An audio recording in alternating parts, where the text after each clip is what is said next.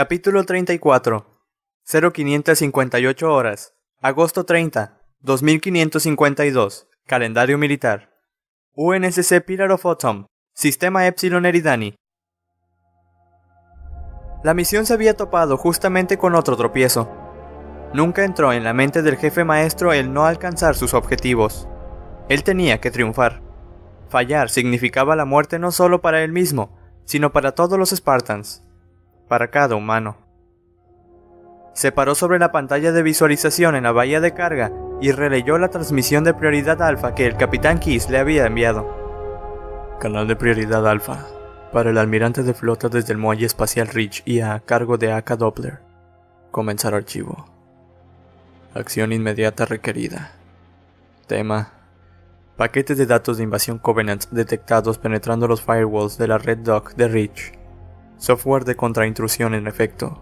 Resolución 99.9% certeramente neutralizado.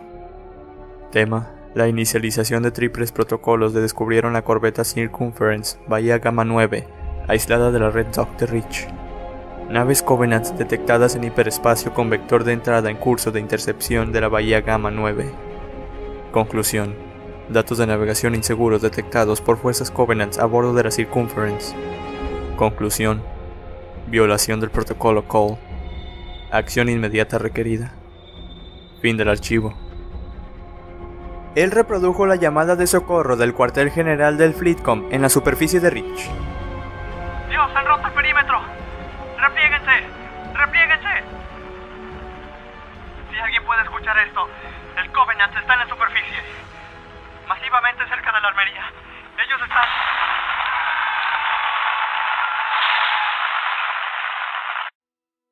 El jefe maestro copió estos archivos y se los mandó a su escuadrón por el canal COM.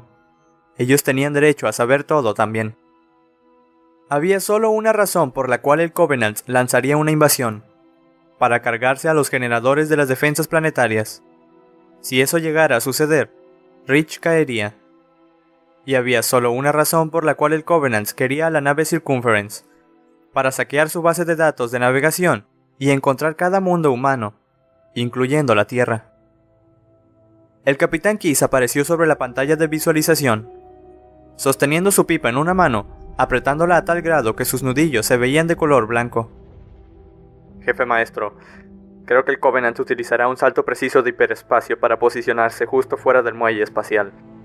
Quizás traten de meter sus tropas en la estación antes de que las Supermax puedan alcanzar sus naves. Esta será una difícil misión, jefe. Yo... Estoy abierto a sugerencias.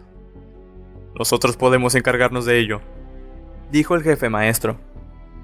Los ojos del capitán Key se ampliaron y se inclinó hacia adelante en su silla de comando. ¿Cómo exactamente, jefe maestro? Con todo respeto, señor, los Spartans están entrenados para manejar misiones difíciles.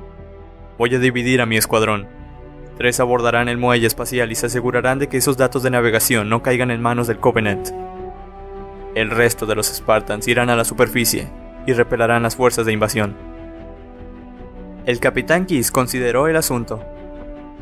No, jefe maestro. Es muy arriesgado.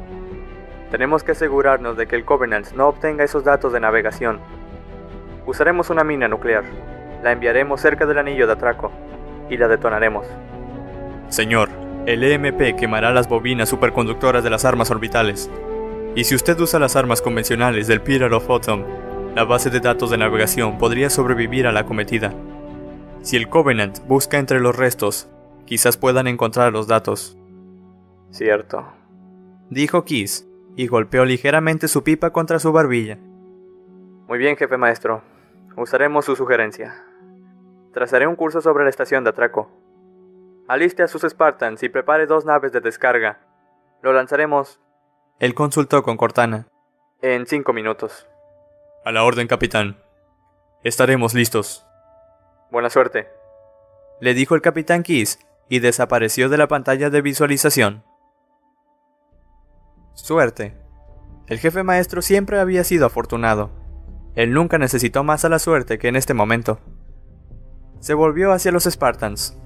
Sus Spartans. Ellos se encuadraron en atención. Kelly dio un paso hacia adelante. Jefe maestro, señor. Permiso para liderar la operación espacial, señor. Denegado. Él dijo, yo lideraré esta. Él apreció su gesto. La operación espacial sería diez veces más peligrosa que la operación terrestre. El Covenant lo superaba en número 10 a 1, o quizás más, pero los Spartans eran usados para volver la lucha en contra de la superioridad enemiga. Ellos siempre habían ganado en enfrentamientos terrestres. La extracción de la base de datos de la Circumference, sin embargo, sería en el vacío y en gravedad cero, y ellos quizás tendrían que pelear en su camino, pasando una nave de guerra Covenants para alcanzar su objetivo. No eran exactamente unas condiciones ideales.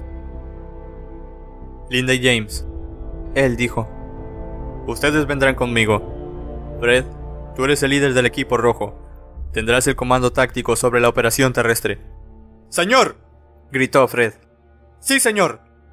Ahora prepárense, les dijo. No tenemos mucho tiempo. El jefe maestro lamentó su infortunada elección de palabras. Los Spartans permanecieron un momento en firmes. Kelly habló. ¡Atención! Ella se quebró en saludo y le dio al jefe maestro un saludo preciso. Él se encuadró y le devolvió el saludo.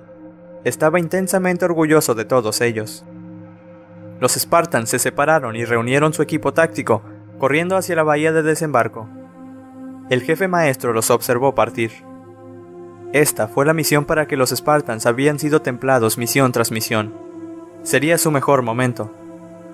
Pero él sabía también que podría ser el último. El jefe Méndez le había dicho que un líder requería el poder prescindir de las vidas de aquellos bajo su comando.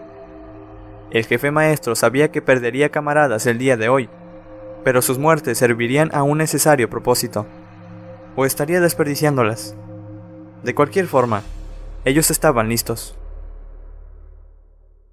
John orientó los propulsores y rotó a la nave de desembarco Pelican 180 grados.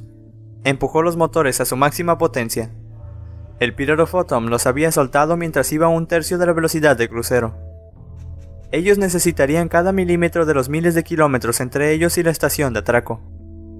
El jefe maestro había tomado el Pelican modificado de los Spartans, arreglado con explosivos. La estación habría sellado cada esclusa de aire. Ellos tendrían que abrir un camino para entrar. Él miró a popa. Linda comprobaba una de las tres variantes de rifles de francotirador que había traído. James inspeccionaba su mochila propulsora. Él había escogido a Linda porque ningún otro Spartan era tan eficiente en combate a gran rango. Y eso era lo que el jefe maestro buscaba. Combate de largo rango. Si se volvía combate cuerpo a cuerpo contra hordas de soldados Covenant, incluso su suerte no duraría por mucho. Había escogido a James porque James jamás había desistido.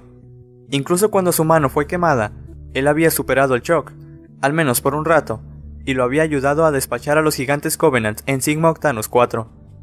El jefe maestro necesitaría esa clase de determinación en esta misión.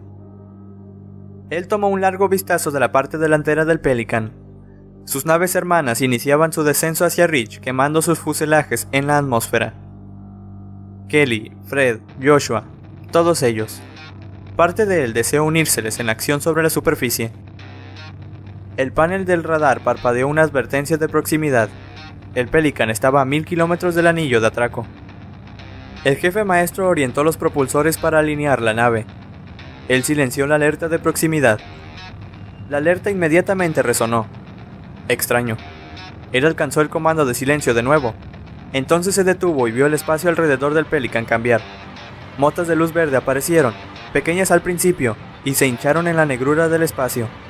Las manchas verdes se alargaron, se comprimieron y distorsionaron las estrellas. Un punto de entrada de hiperespacio. El jefe maestro cortó los motores del Pelican para frenar el impacto. Una fragata Covenant se materializó a un kilómetro de la nariz de la nave de descarga. Su proa llenó su pantalla de visualización